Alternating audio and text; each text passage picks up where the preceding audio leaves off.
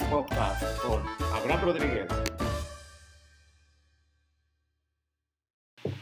En esta ocasión tenemos a nuestro primer patrocinador oficial, GP Impresos, de aquí de la ciudad de Monterrey. Todo lo relacionado con impresiones, viniles, plumas, memorias USB y todo lo que se, en donde se te antoja poner tu sello o tu nombre. Precios accesibles, barato.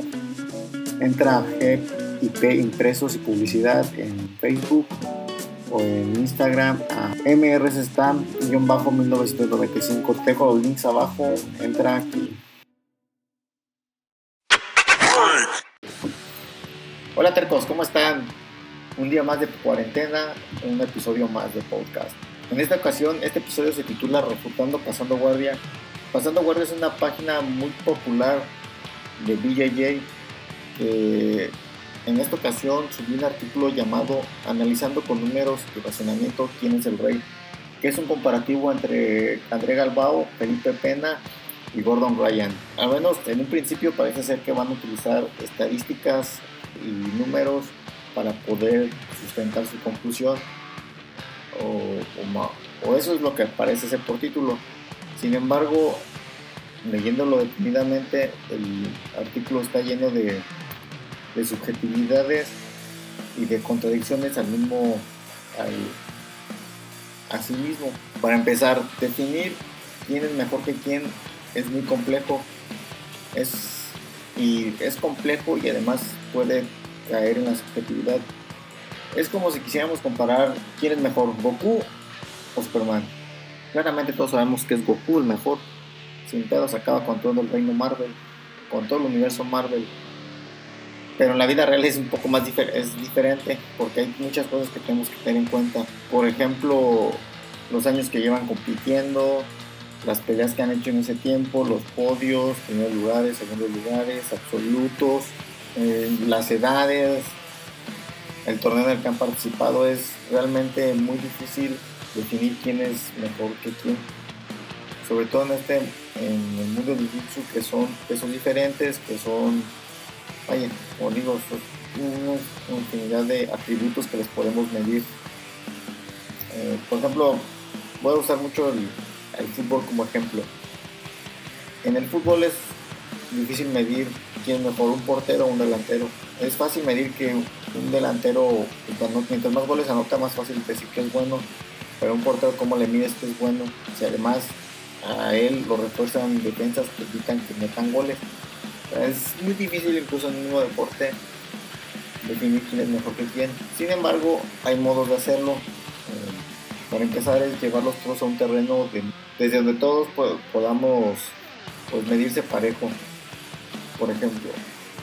Bueno, por ejemplo, en este caso mi método es el siguiente para llevarlos todos a En este método utilicé las estadísticas que ofrece la página de BJJ Heroes, que es la única en la que encontré estadísticas de peleadores, siendo que el, BJJ es un deporte bastante, bueno, tiene bastante poco siendo organiza, eh, de manera, que se organiza de manera profesional. Eh, los números de peleadores es la información sobre los peleadores en general es muy poca.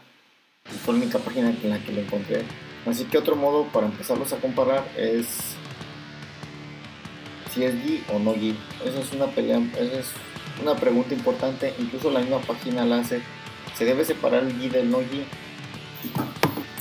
¿Por qué separarlos uno de otro si es, pues es el mismo deporte prácticamente? Solo cambia que de un lado con el no gi no se permite agarrar pues el gi. Eh, también por qué otra razón hay que hacerlo. Hay que recordar que Gordon Ryan se especializa en peleas de no gi. Creo que no tiene ninguna de con gi. No así lo que es André Galbao y Felipe Pena. Ellos sí tienen peleas en ambos lados, en ambos estilos. Así que debemos separarlo. Bueno, si nos vamos hasta atrás, más atrás, la esencia de, de los deportes de grappling, no gi y del gi es prácticamente la misma, de hecho la reglamentación es prácticamente la misma, salvo detallitos, es prácticamente lo mismo. Y normalmente si, eh, si eres bueno en, si practicas Gi, seguramente vas a hacer, vas a tener buenas bases para el no Gi.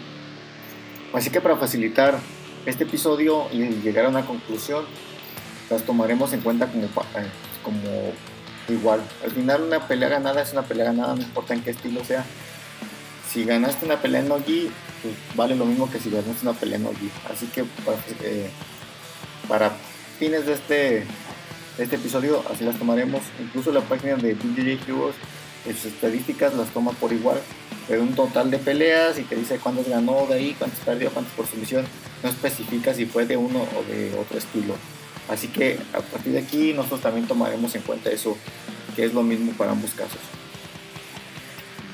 Uno de los detalles que encontré en la página fue que, aunque resuelven esta duda dando la importancia que, sea, a que se divida, la estadística final te la da la misma, es parejo, no distingue un estilo de otro. Así que es como el primer detallito que encontré en la página, en el artículo de, Pasando Guardia. Una de las limitantes que encontré, incluso que en una página de Pasando Guardias se enfrentan, es la falta de información. Eh, no es fácil encontrar información detallada de cada uno de los peleadores. Así que únicamente trabajé con la que me entrega BG Heroes, que es bastante confiable. Ahora sí vamos a lo bueno. De los tres, ¿quién es mejor? Empecemos con el de mayor tiempo, André Galbao.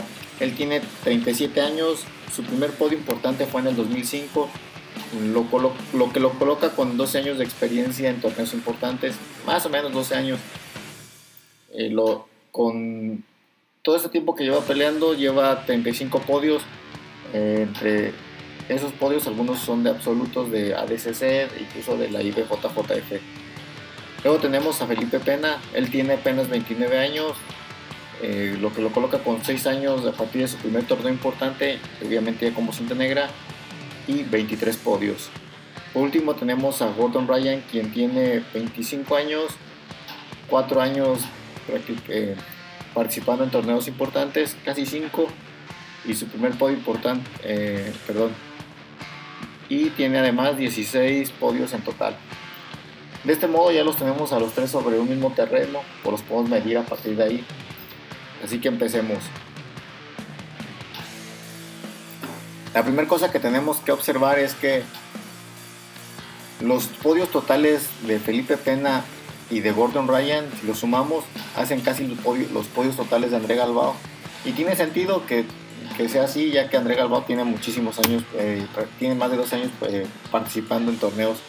Así que desde aquí él ya tiene una enorme ventaja sobre ellos dos que van prácticamente empezando en esto. Eh, así que a partir de aquí es como si quisiéramos comparar a Pelé contra Maradona cuando Pelé ya estaba por retirarse y Maradona iba empezando. Es difícil, uno ya recorrió todo lo que tiene que recorrer mientras que los demás van empezando. Así que por ese punto decidí descartar de, este, esta competencia a André Galbao, siendo que ya es el rey. Incluso en la misma página llegan, spoiler eh, llega a la conclusión de que Andrés es el rey y sí, por los años de experiencia obviamente él es el, el que tenía que ganar de los tres. Así que para emparejarlo, es lo más justo, en esta competencia solo dejaremos a Gordon Ryan contra Felipe Pena. Así que continuamos. Pero vaya sorpresa, Felipe Pena y Gordon ya se han, enfrentado en dos ocasiones, si mal no recuerdo. En las dos ocasiones ganó Felipe Pena.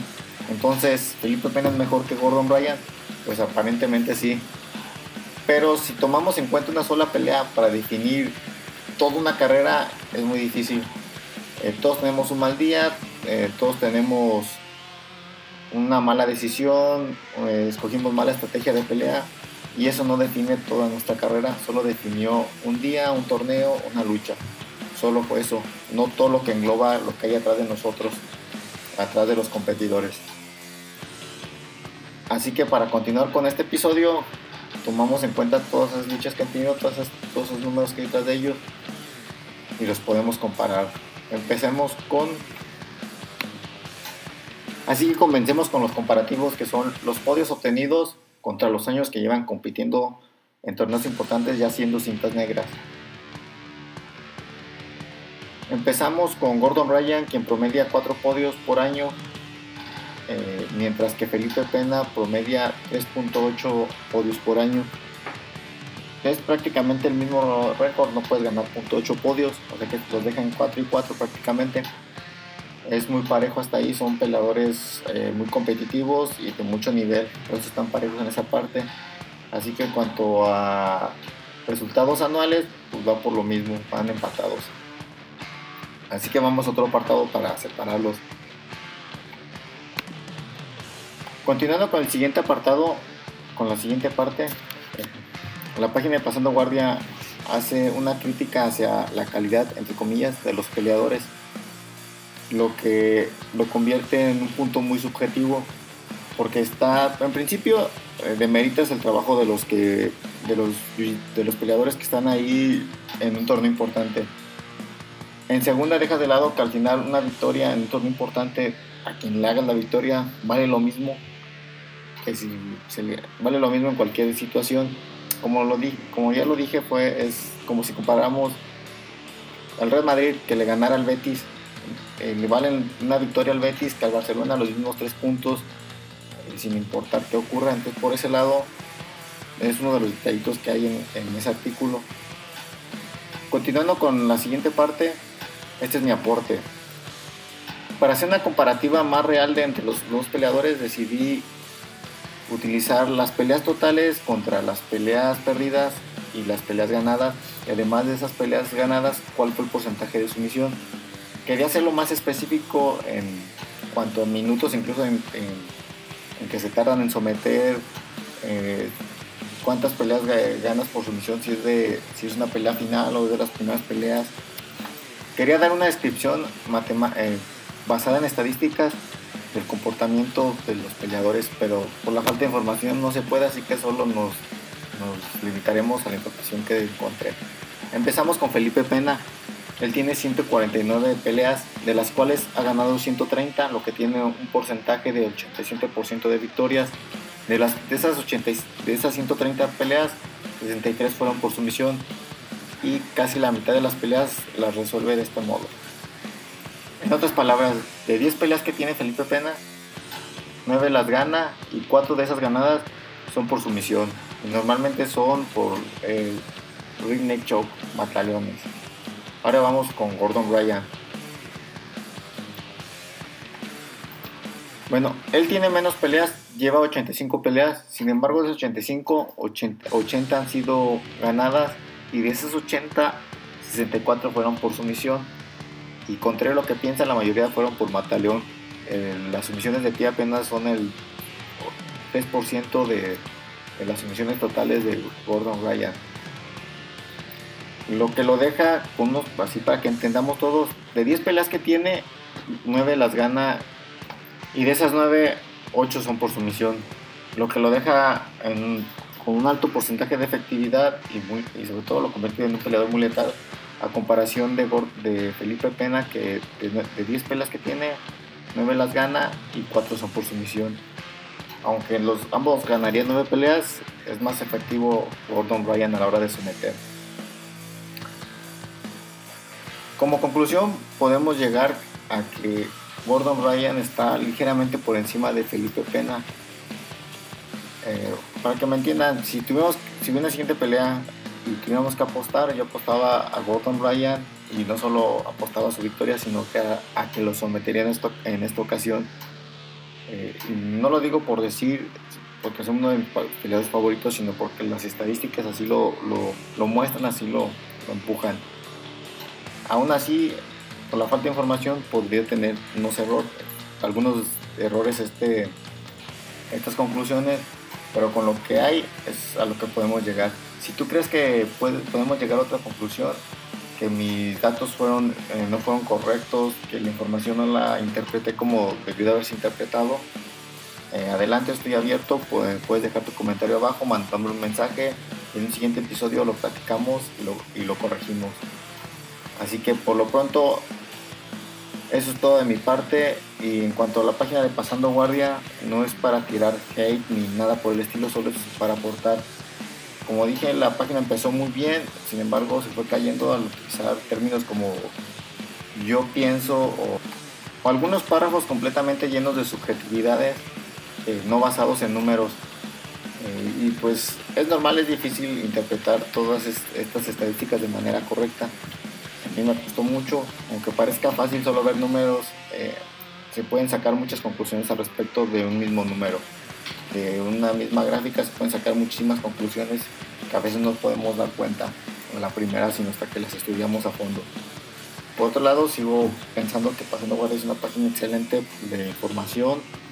Sus podcasts me motivaron a, a mí para sacar este, así que un saludo a todos los que colaboran en esa página y ojalá un día podamos colaborar en un podcast, ya sea en el mío. Eh, por lo pronto es todo de mi parte, tercos. Nos vemos el siguiente episodio. Espero que la cuarentena ya se termine pronto. Y adiós.